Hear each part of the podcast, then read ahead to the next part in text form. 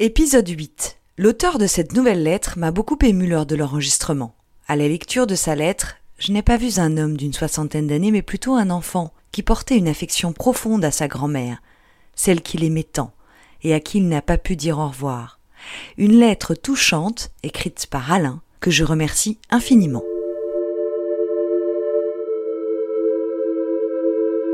Grand-mère, on n'a pas trouvé ta tombe. C'était il y a deux ans à l'enterrement de Fernande. Une bonne partie de la famille est là, heureuse de se retrouver en cette fin de matinée ensoleillée. On ne se voit pas si souvent.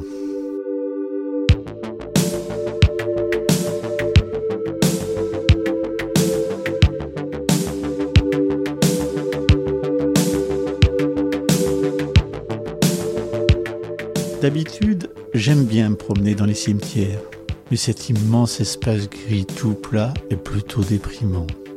Fernande, c'est la dernière représentante de sa génération de la famille Gaillard, ta famille. Elle allait avoir 100 ans. Elle est restée jusqu'au bout dans sa ferme, au beau milieu du village. Le soir, on allait y chercher le lait après dîner à la fin de la traite. C'était il y a bien longtemps.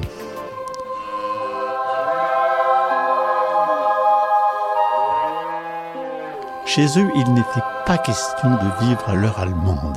Ils s'accrochaient au soleil pour rythmer leur vie. En rentrant dans l'étable, on était happé par cette odeur douceâtre de lait, de paille, de bouse de vache. C'est curieux, comme à cette époque, chaque lieu était baigné par une odeur spéciale.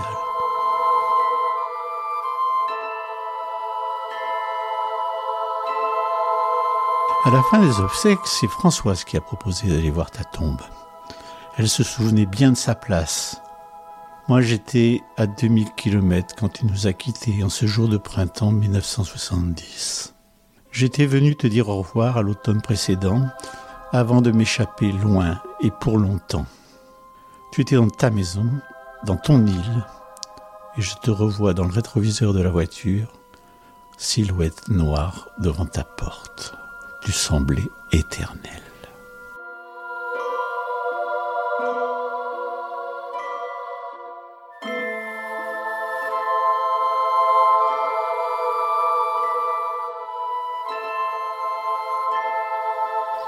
Chaque année, au beau jour, tu venais passer quelques mois sur ce bout de terre qui t'avait vu naître, où tu absorbais un grand souffle de vie. Françoise nous a fait tourner dans les années du cimetière, et tout à coup, elle a dit C'est là. Il y avait des tombes moussues, aux pierres éclatées, encadrées d'herbes folles. Aucune plaque, aucun nom. Michel a dit qu'il ne reconnaissait rien. Moi, je me disais que je ne voyais pas vivre là-dedans. Ça ne te ressemblait pas. Ça ne pouvait pas être ta maison. Chez toi, c'est au milieu du village, dans le croisement, en face chez Constantine qui nous apportait des palourdes. Constantine était ce qu'on appelle une petite vieille. Elle passait son temps à la côte, sur les rochers, dès que la marée le permettait. Elle pêchait des palourdes au trou.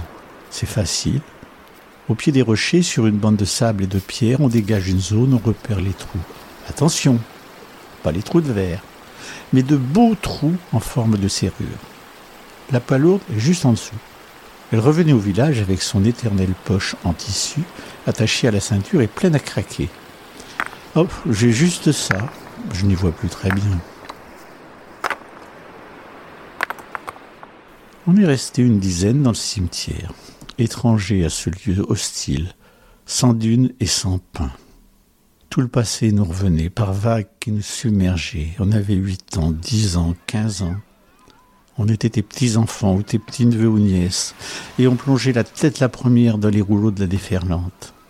À marée basse, c'était la pêche aux crevettes roses, avec nos balances dans le creux des rochers. Après, on rentrait à la maison, ta maison. On s'asseyait à la grande tablée, et on engouffrait les crevettes. Et le grand plat de poisson que tu avais préparé, tu trônais au bout de la table, rayonnante et éternelle. Ce cimetière sans vie n'était pas pour toi.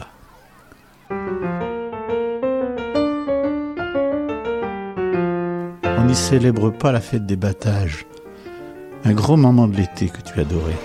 La machine était une batteuse reliée à un gros moteur diesel par une courroie. Fumée, bruit, appel des travailleurs autour de la machine, cris des cuisinières qui préparent le banquet. C'était la fête. Et tu étais là. Tu n'aurais pas donné ta place pour personne. Assise au beau milieu, coiffée de ta quichenotte. On n'a pas trouvé ta tombe. Mais je sais où tu es.